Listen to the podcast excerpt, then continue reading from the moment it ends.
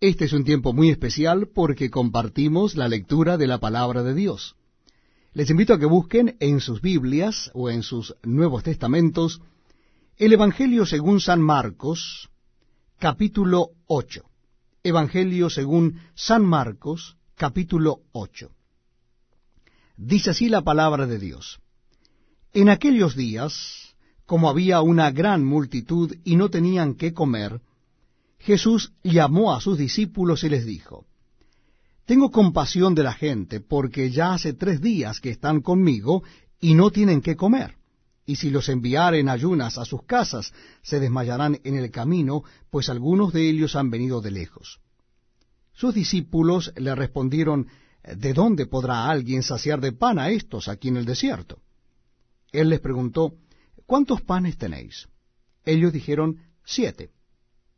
Entonces mandó a la multitud que se recostase en tierra, y tomando los siete panes, habiendo dado gracias, los partió, y dio a sus discípulos para que los pusiesen delante, y los pusieron delante de la multitud.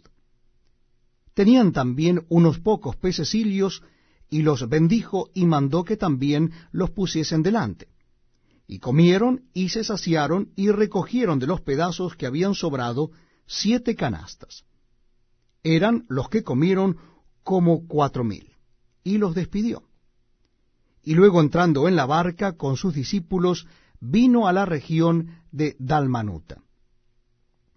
Vinieron entonces los fariseos y comenzaron a discutir con él, pidiéndole señal del cielo para tentarle. Y gimiendo en su espíritu dijo, ¿Por qué pide señal esta generación?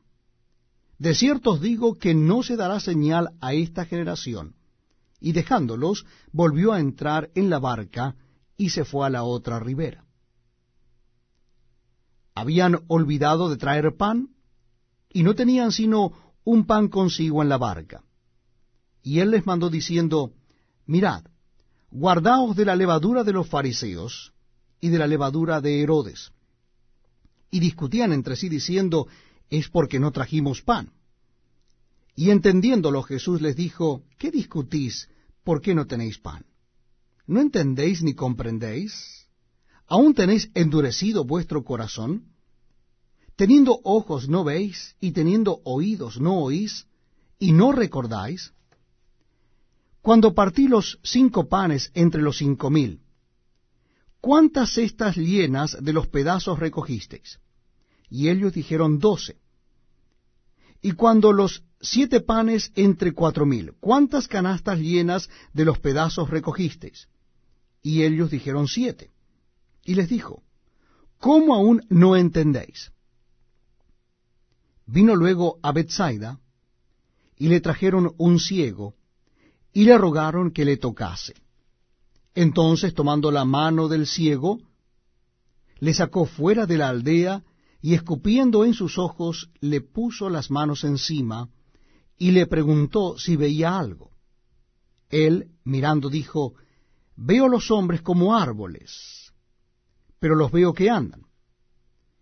Luego le puso otra vez las manos sobre los ojos y le hizo que mirase, y fue restablecido, y vio de lejos y claramente a todos. Y lo envió a su casa diciendo, No entres en la aldea, ni lo digas a nadie en la aldea. Salieron Jesús y sus discípulos por las aldeas de Cesarea de Filipo, y en el camino preguntó a sus discípulos diciendo, ¿quién dicen los hombres que soy yo? Ellos respondieron, unos Juan el Bautista, otros Elías, y otros algunos de los profetas. Entonces él les dijo, ¿y vosotros? ¿Quién decís que soy? Respondiendo Pedro le dijo, Tú eres el Cristo. Pero él les mandó que no dijesen esto de él a ninguno. Y comenzó a enseñarles que le era necesario al Hijo del Hombre padecer mucho, y ser desechado por los ancianos, por los principales sacerdotes y por los escribas, y ser muerto, y resucitar después de tres días. Esto les decía claramente, entonces Pedro le tomó aparte y comenzó a reconvenirle. Pero él, volviéndose y mirando a los discípulos, reprendió a Pedro diciendo, Quítate de delante de mí, Satanás, porque no pones la mira en las cosas de Dios, sino en las de los hombres. Y llamando a la gente y a sus discípulos les dijo, Si alguno quiere venir en pos de mí, niéguese a sí mismo, y tome su cruz y sígame.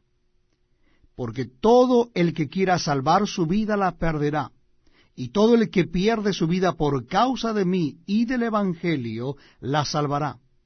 Porque, ¿qué aprovechará al hombre si ganare todo el mundo y perdiere su alma? ¿O qué recompensa dará el hombre por su alma?